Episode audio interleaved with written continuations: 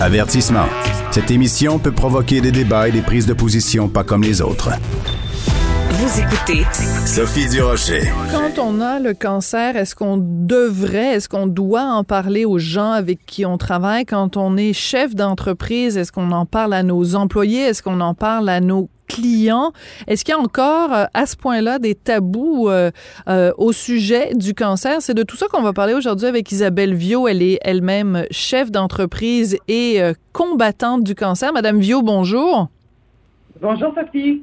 Madame Viau, racontez-nous votre histoire. votre premier diagnostic de cancer, c'était quand et c'était quoi? le premier diagnostic, c'était un cancer du côlon diagnostiqué en avril 2019. Donc, euh, ça, ça a été attrapé assez tôt. Euh, la chirurgie a eu lieu euh, en juin. Après ça, il y a eu des rondes de chimio préventive. Et un an plus tard, on me dit que le cancer, on s'est débarrassé du cancer du côlon, mais que j'ai une tumeur au poumon. Ouch. Donc, on repart pour une deuxième ronde, une deuxième ronde de cancer, qui était aussi un cancer qu'on dit un cancer primaire. Donc, c'était pas le premier cancer qui s'étendait. Donc, dans le fond, c'était une bonne nouvelle. On l'avait attrapé assez tôt, donc euh, on est reparti pour une autre euh, séance chirurgie, chimio, radio, etc. Alors, euh, deux ans et demi là-dedans, sur un fond de pandémie, c'était vachement excitant. Oui, donc euh, c'est ça, en pleine pandémie, euh, se rendre à l'hôpital pour avoir la chimio, pour avoir les différents euh, traitements, puis ne serait-ce que pour aller rencontrer les médecins et tout ça, ça, ça rajoutait évidemment un, stress. À travers tout ça, à travers tous ces moments de chimio ou de radiothérapie, est-ce que vous avez pu continuer à travailler? Parce que vous êtes vous-même femme d'affaires, entrepreneur? Comment vous avez réussi à concilier tout ça? Ben, écoutez, je suis, je suis entrepreneur et moi, je, je, fais du télétravail depuis plusieurs années, donc ça n'a pas été une adaptation pour moi de, me lancer là-dedans, mais je n'ai jamais arrêté de travailler. Le seul moment où j'ai arrêté de travailler, c'est lors de mes chirurgies. Donc, la première a duré trois jours. La deuxième, ça a été une semaine à l'hôpital et j'ai pris euh, pris congé en, en, disant à mes clients que je prenais un break techno, donc euh, je n'étais pas en ligne mais j'ai recommencé à travailler immédiatement après. Mais j'ai pas un travail qui physiquement, euh, je dois me déplacer. Et honnêtement, la pandémie a aidé parce que j'avais pas à aller voir des clients, j'avais pas à donner des cours en personne, ce qui, est assez épuisant dans le cadre de mon travail, c'est ça. Alors, comme tout s'est tout transformé en ligne, qui pour moi était un, univers qui était tout à fait euh, familier, euh, ça l'a justement beaucoup aidé à soutenir tout ça et à, cacher aussi l'histoire parce que j'avais pas à raconter rien à personne, j'avais pas à justifier quoi que ce soit, donc c'était euh, ça m'a permis de, de, maintenir le secret là-dessus. Oui. Alors vous parlez de cacher, vous parlez de secret. Pourquoi garder ça secret?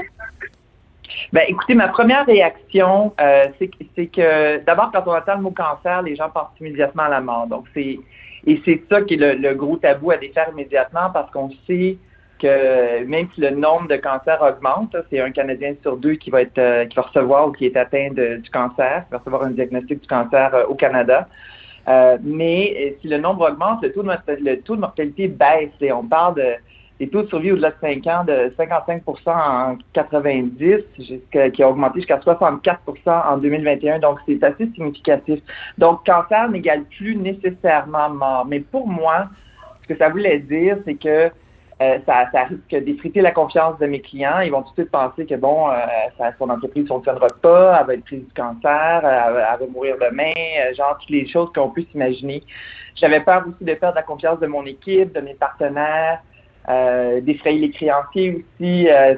c'est ah, oui. que c'est pas oui, pas l'avantage de dire que c'est une maladie, tu comprends? Oui, c'est ça. C'est-à-dire qu'en fait, même si euh, les gens ne pensaient pas nécessairement que vous alliez mourir de ce cancer-là, s'ils l'avaient su, il y a aussi l'idée que, bon, est-ce que, euh, comme créancier, est-ce qu'on veut investir dans une compagnie, dans une entreprise, euh, sachant que peut-être le, la, la, chef d'entreprise va devoir s'absenter? La question de l'absentéisme aussi peut être problématique. Est-ce qu'elle va pouvoir donner son, son 110 Est-ce que l'entreprise va être en santé. Si elle n'est pas en santé, est-ce que son entreprise elle-même va être en santé? Donc, c'est sûr que les, les, les, gens auraient pu, en effet, se poser toutes sortes de questions. Alors, c'est, je peux répondre immédiatement là-dessus. Ça, dépend vraiment de la personne. Dans mon cas, mon entreprise, plutôt que péricliter, s'est mis en mode croissance. Donc, avec, avec la COVID et tout ça, j'ai réussi à pivoter puis à, me relancer vers un milieu qui était beaucoup plus avantageux pour l'entreprise. Et c'est aussi une question de personnalité, c'est aussi une question de type de cancer. Dans mon cas, moi, je suis une personne qui adore son travail, qui adore mon entreprise, euh, qui, qui, a vraiment des, des, des visées là-dessus. Et j'ai lancé l'entreprise peu de temps avant mon premier diagnostic. Donc, euh, c'est vraiment quelque chose qui me tenait à cœur.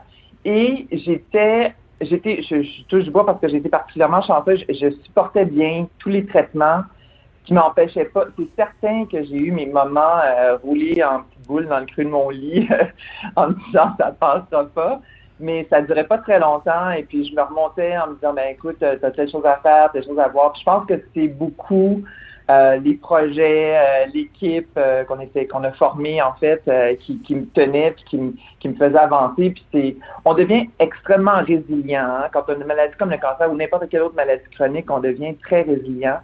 Et puis, tu as une force, on dirait tu sais plus vraiment euh, si tu as beaucoup de temps ou plein de temps devant toi. Donc, euh, tu joues avec euh, ces cartes-là. Hein, tu prends les cartes qui sont données, puis tu Et dans mon cas, c'est beaucoup ça. C'est beaucoup ça qui m'allumait. Mais c'était cette crainte-là, justement. Est-ce que les créanciers ont comme des paramètres à suivre sur papier? oui, ça, ça va fonctionner, ça ne fonctionnera pas avec les chiffres, etc.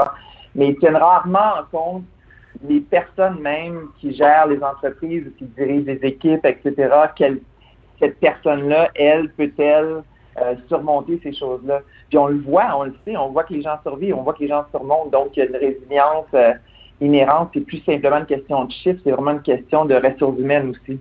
Donc, pourquoi vous prenez la parole aujourd'hui? Parce que vous écrivez des lettres ouvertes dans les journaux. Vous dites que maintenant, c'est une mission pour vous. Donc là, évidemment, en donnant une entrevue aujourd'hui ou en écrivant des lettres dans les journaux, finalement, tout le monde va, le savoir que vous avez euh, eu euh, ces deux cancers-là. Donc, euh, c'est quoi, c'est quoi le but? C'est quoi votre mission que vous vous donnez, Madame Bio? Euh, D'abord, j'aime le risque. Euh, ça fait partie de mon ADN. C'est certain que j'ai pris un gros risque en, l'ouvrant comme ça.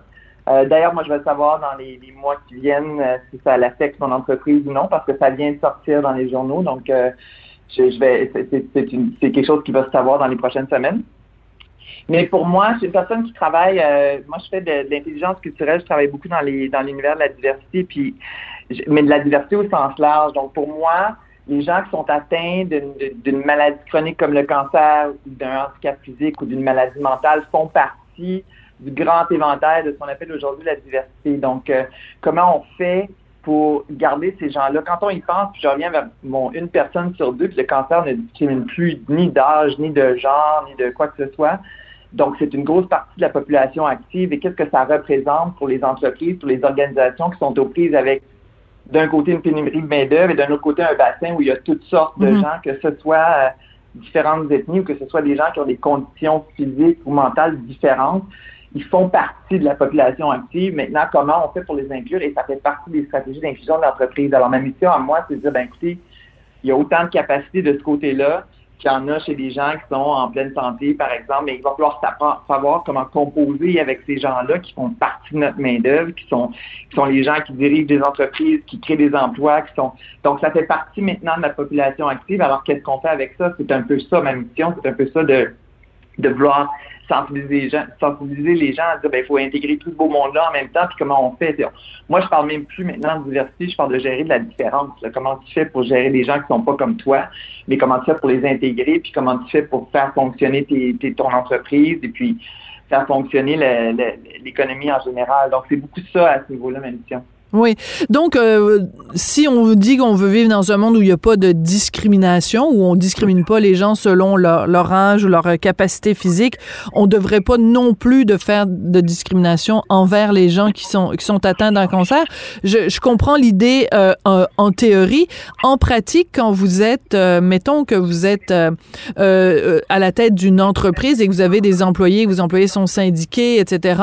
Ben là, il y a des programmes d'aide dans l'entreprise. Si jamais ils tombent malades, ben ils ont des mhm. congés euh, maladie, etc.